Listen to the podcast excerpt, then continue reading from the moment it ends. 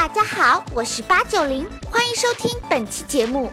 如果你喜欢我们的音频，也可以上爱奇艺搜索吴晓波频道，可以观看带有授课 PPT 和我八九零随时弹幕吐槽的完整节目哦。如果视频和音频都让你意犹未尽，快来微信公众号，同样搜索吴晓波频道，每天都可以收到有关于财经信息的推送呢。我们的口号是让商业更好看，等你来哦。本节目由长安福特金牛座独家冠名播出，财富派特约赞助。福特金牛座无止境的人生格局。世界如此喧嚣，真相何其稀少。大家好，我是吴晓波，我们又见面了，欢迎来到吴晓波频道。八九零同学向大家问个好。哎呀，为什么叫八九零呢？我们希望我们的听众和观众是八零后和九零后。我记得我在很多年前啊。开始当记者的时候，九十年代初，我认识一个企业家朋友，他是一个四零后，他是一个农村里的孩子，然后呢，二十岁左右就开始在农村里创业，开始修自行车啊，开始做小机械啊，然后慢慢慢慢的企业做得很大起来了。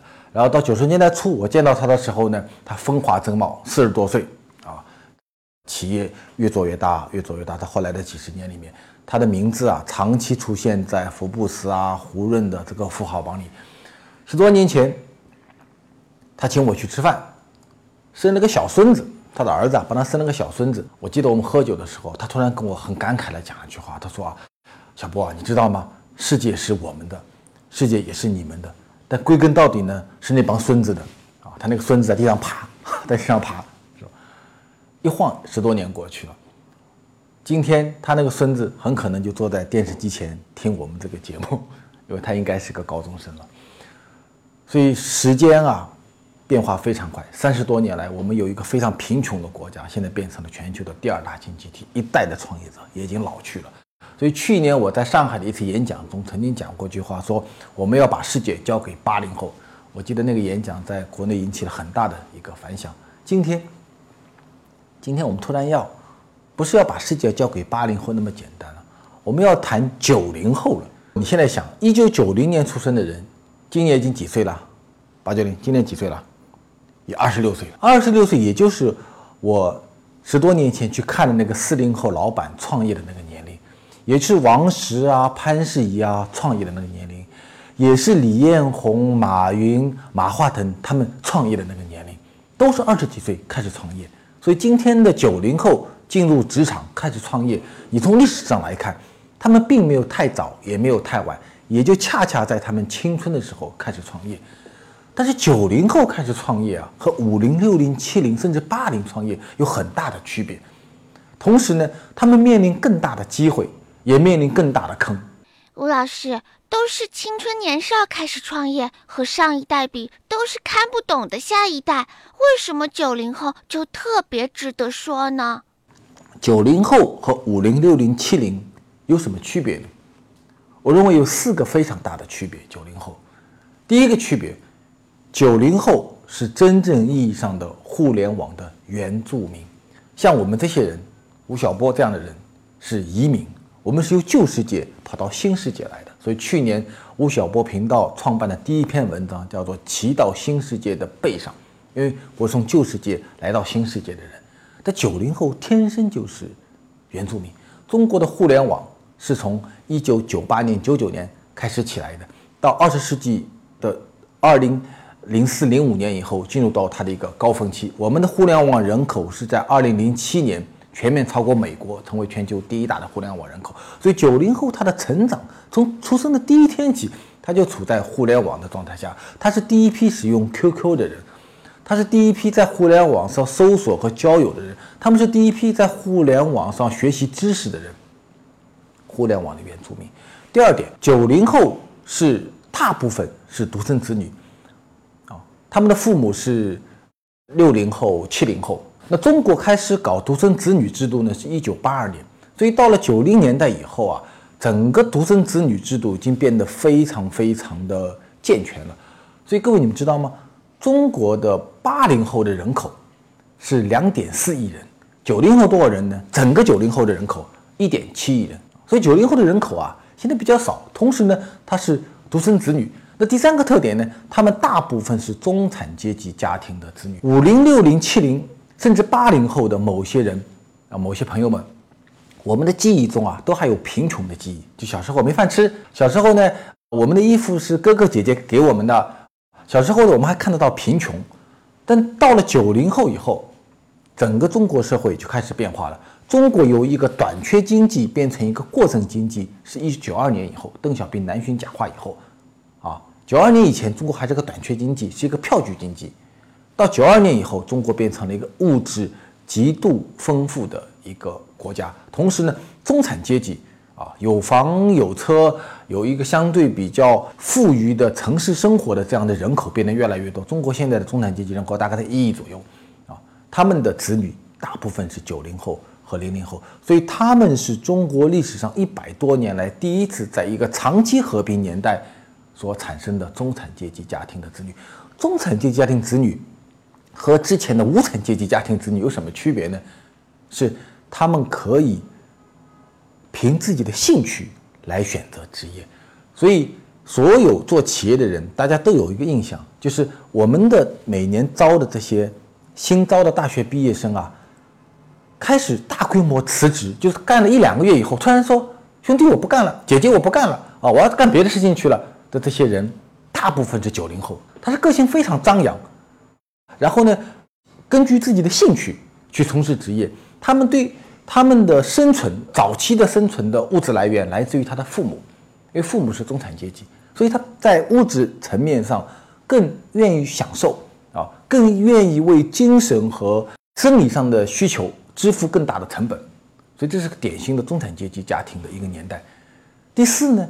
九零后有一个文化，叫做二次元啊。我很多五零后、六零后朋友啊，你跟他讲什么叫二次元，他朝你看半天不知道啊。所以他今天不知道二次元文化的人，基本上没办法在中国的商业世界混了。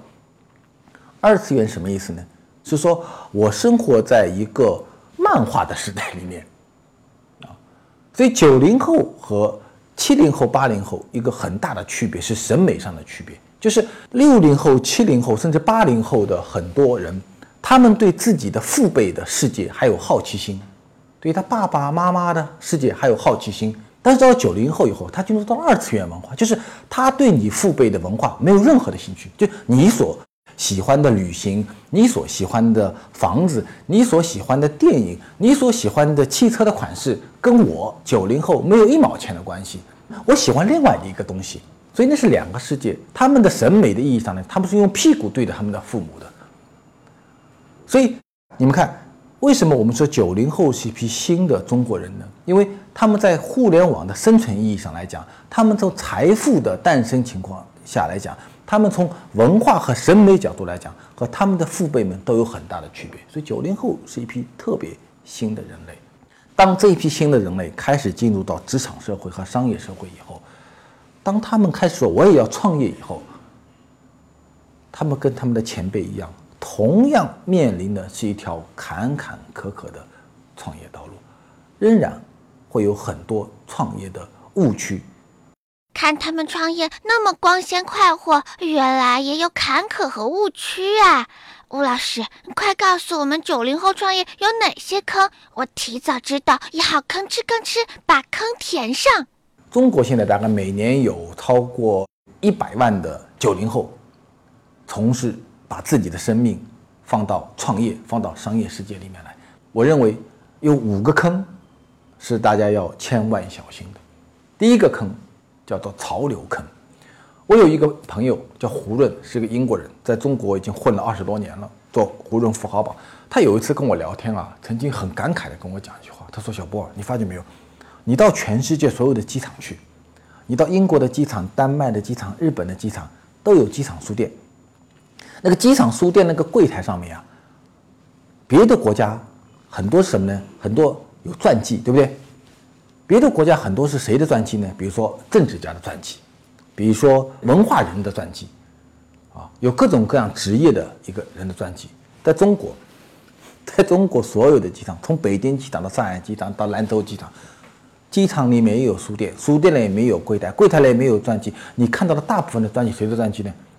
是马云的传记，对不对？刘强东的传记，周鸿祎的传记，放在第一排的都是企业家的传记，所以胡润曾经很感慨的说啊，中国真正是一个百分之一百一个商业国家，年轻人的偶像是谁呢？是这些商业者。然后我们在机场，我们在阅读世界里面看到那么多商业大亨，所谓的中国首富，当学习他们的事迹的时候，我们的年轻人跑到社会上的第一个荣耀什么呢？是成为第二个马云，成为第二个刘强东，成为第二个王健林，对不对？啊这是好事情吗？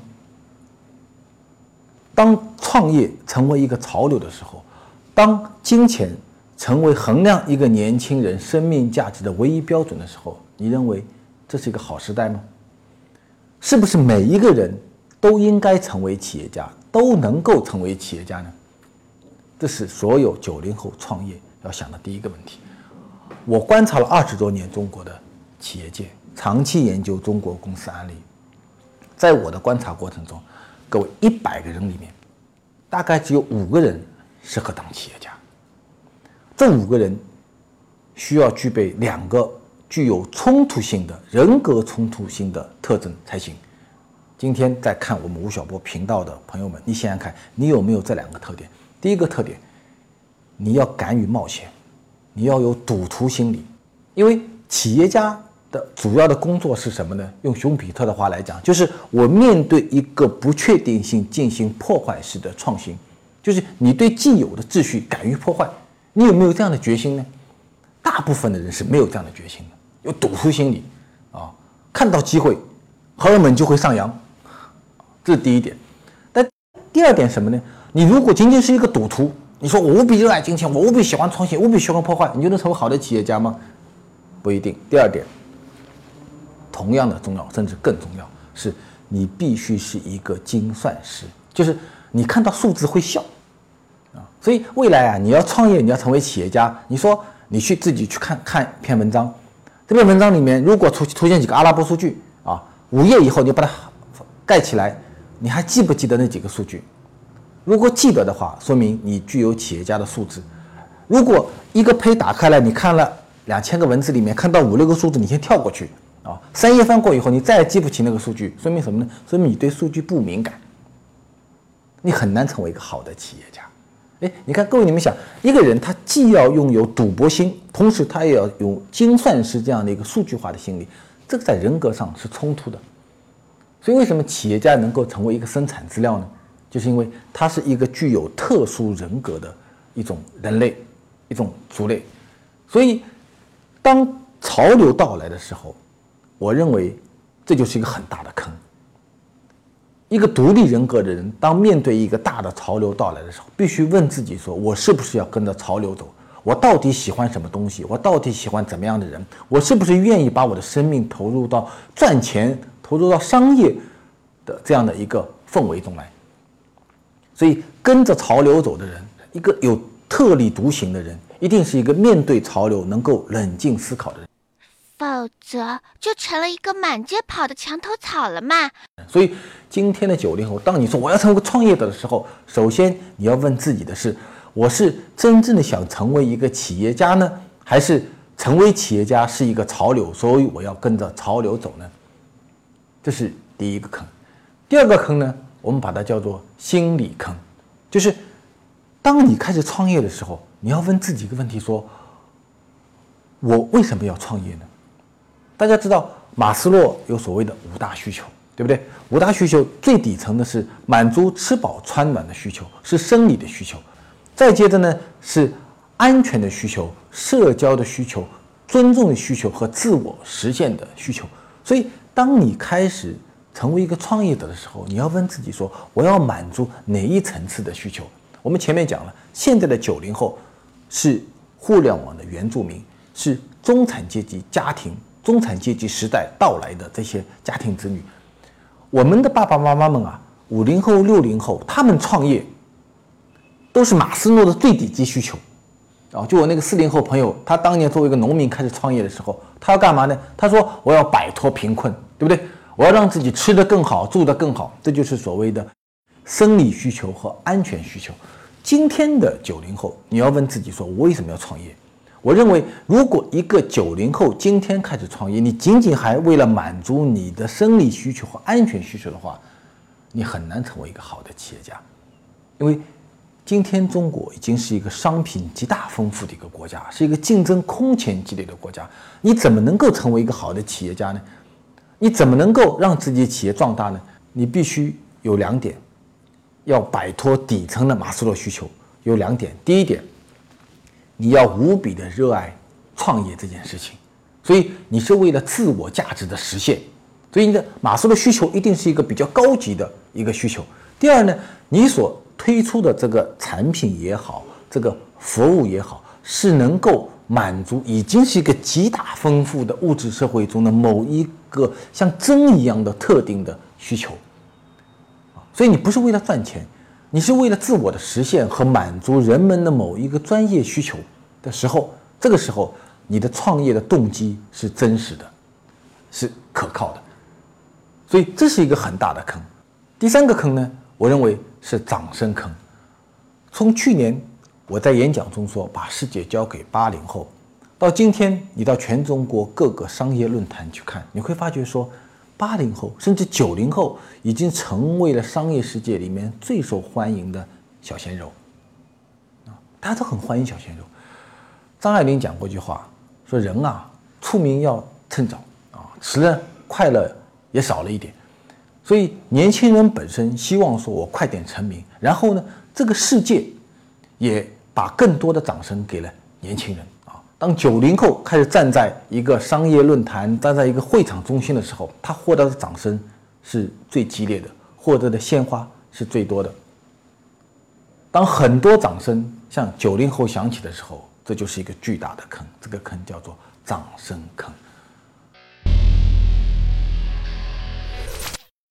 除了你们在爱奇艺上看到的视频，吴晓波频道还在微信上有自己的大本营哦。上面有吴老师的专栏，有关理财、创业等话题，有帮助提升职业和生活技能的周刊，有全国各地的书友会大集合，还有每周六送出的大福利。你还等什么？微信搜索吴晓波频道，或者扫描视频上方的二维码，马上关注。因为成功来得太快了，掌声来得太快了，太快会造成什么结果呢？会把你在创业过程中所面临的很多困难变成你的盲点。我记得当年小布什把伊拉克打下来，通过他很快速的方式把伊拉克打下来的时候，有一次啊，小布什接受美国国会的备询，有一个国会议员问小布什，他说：“你把伊拉克打下来，现在伊拉克变成一滩烂泥。”在攻打伊拉克的过程中，你犯过什么错误？小布什很诚实的对那个国会议员说：“我犯了一个错误，这个错误是什么呢？是胜利来的快了一点。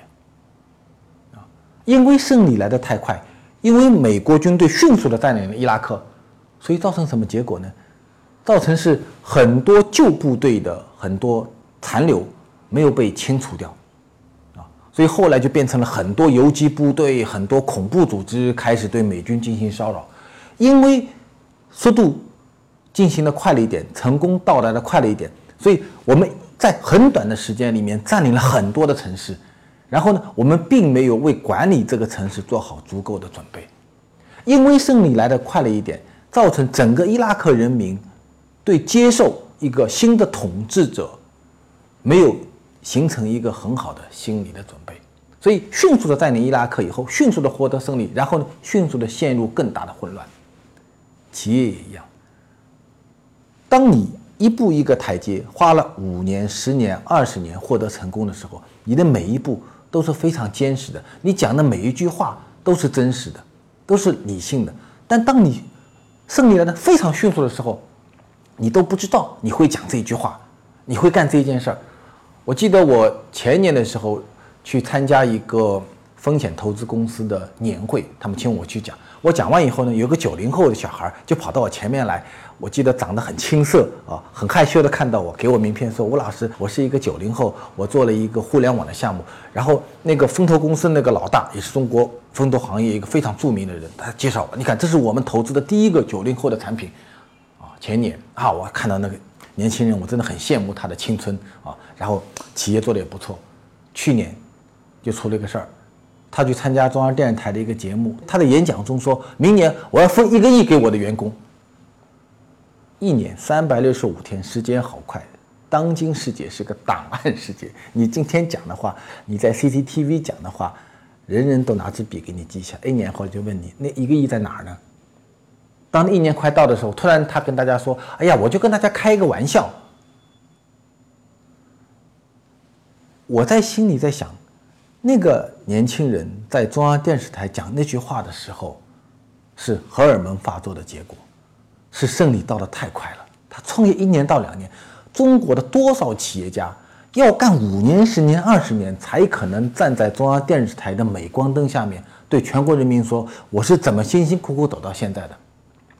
你花了一年到两年时间，你就站在那镁光灯下面，告诉大家我是怎么获得成功的。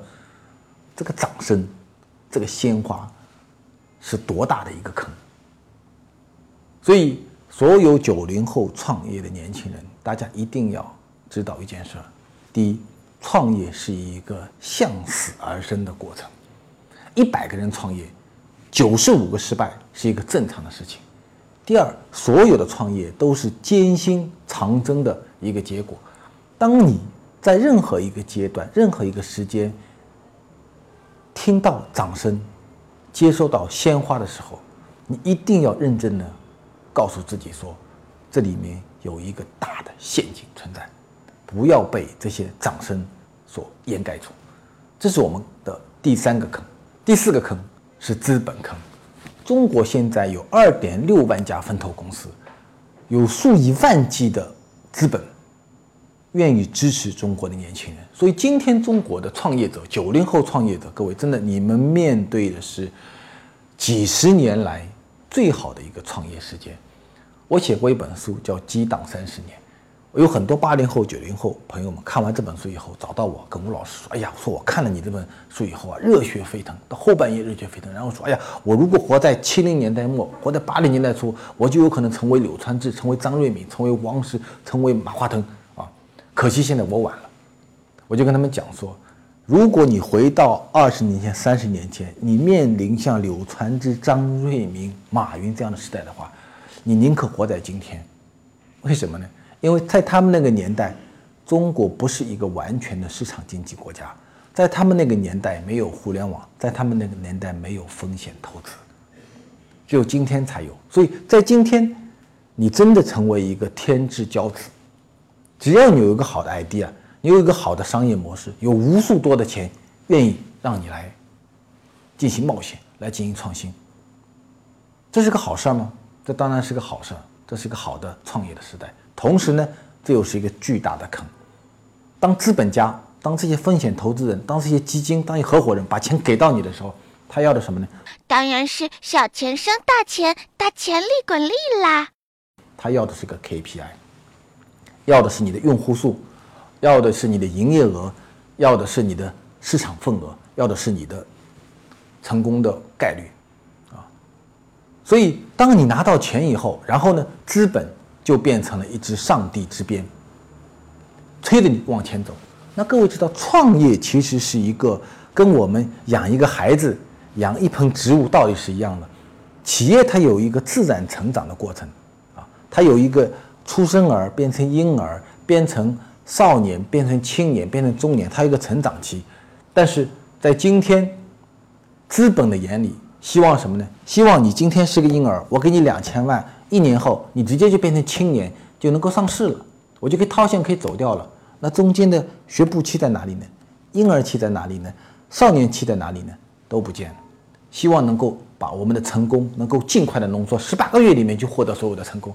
然后呢，二轮融资、三轮融资、四轮融资，上帝之鞭，催着你往前走。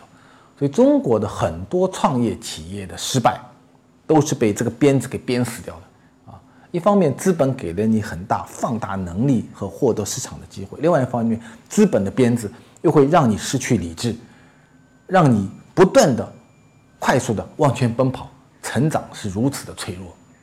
所以，九零后创业，你的最大的福利是有两万多家的风险投资公司愿意给你钱，你最大的那个坑也是有两万多家的风险投资公司愿意给你钱。当你拿到那个钱的时候，各位你一定要告诉自己，也要告诉你的投资人说，我创业的初心是什么？你要一步一步的走向成功，千万不要被资本的鞭子推着往前走。第五个坑，我们把它叫做意志坑。创业是一个特别长期的一件事情啊，创业甚至是一个特别寂寞的事情。彼得·德鲁克曾经说：“说我啊，活了九十多岁，看了上千家企业。什么是好的企业呢？好的企业是那些寂寞的企业，它没有什么戏剧性。”它就像大河一样的，一步一步克服所有的困难，一步一步克服自身的惰性，一步一步往前走。而是那些有戏剧性的大起大落的企业，反倒不是一些值得我们学习的企业。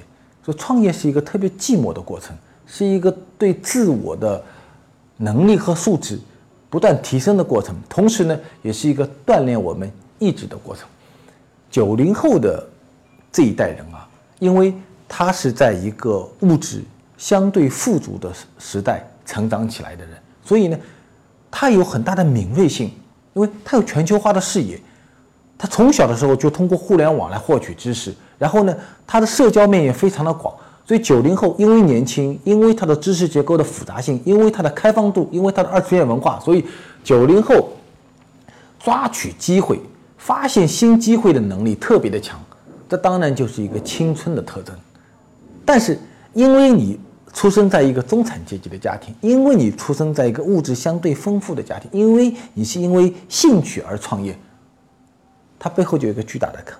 那个坑是什么呢？就是你没有能力和心理准备去接受种种的挫折。所以我们看到很多九零后的创业啊，他会非常的冲动啊，他几乎没有做到任何的想法就进入做做企业，然后呢，他也就会非常快速的放弃。我们说一个人创业，他会面临种种的困难，他会面临管理的困难，他会面临市场营销的困难，他会面临产品迭代的困难，他会面临团队磨合的困难，他会面临自己的知识结构的困难。所以这个都是创业中的一个一个关。这些关需要靠什么来度过呢？需要靠一次一次的咬牙坚持，一次一次的对自我的否定和迭代才能完成。所以，创业的过程其实。在某种意义上，也是一个比拼意志力的过程，是一个修炼的过程。但是，我们要告诉很多九零后的朋友来的是，我们因为生长在一个中产阶级的家庭，因为我们面对的是个满地都是资本和满地都是机会的时代，所以呢，我们在心理上就会有一个快速进入，然后呢，不行，马上转向，快速放弃这样的过程。所以，意志。能不能够培养坚定坚强的意志，是我们在创业中必须要度过的一个重大的关卡。所以，我们说，九零后这一代人会成为怎样的一代人呢？是让我们非常好奇的啊。四零后和五零后那一代人，是一个在旧体制里面成长起来的一代人，所以他们的精神层面上有一个巨大的破坏性。啊，他们是对一个旧体制的一个破坏，通过破坏来获得自己的成功。所以他们曾经讲过一句很有名的话，叫做“违法是一切改革的动力”。那么到了六零后和七零后这一代人呢，他们已经进入到一个相对成熟的市场经济体制。所以六零后和七零后，他们跟四零后和五零后相比，他们更加的相信知识，更加的相信秩序，啊，所以全球化视野呢也比之前更大一点。那么到八零后、九零后，世界又发生新的变化了，变成了一个中产阶级创业的年代。这个国家由一个短缺性的国家变成了一个极度物质丰富的商业型国家，机会也变得越来越多，全球化的视野越来越大。但同时，我们也看到有很多很多的坑，有意志的坑，有潮流的坑，有资本的坑。这些坑都是我们在成长过程中一一要踏过去的门槛。容忍祸根乱源而不加纠正，危险已是无可避免的。莎士比亚四百多年前写的这句话，也对如今的九零后创业有所启示。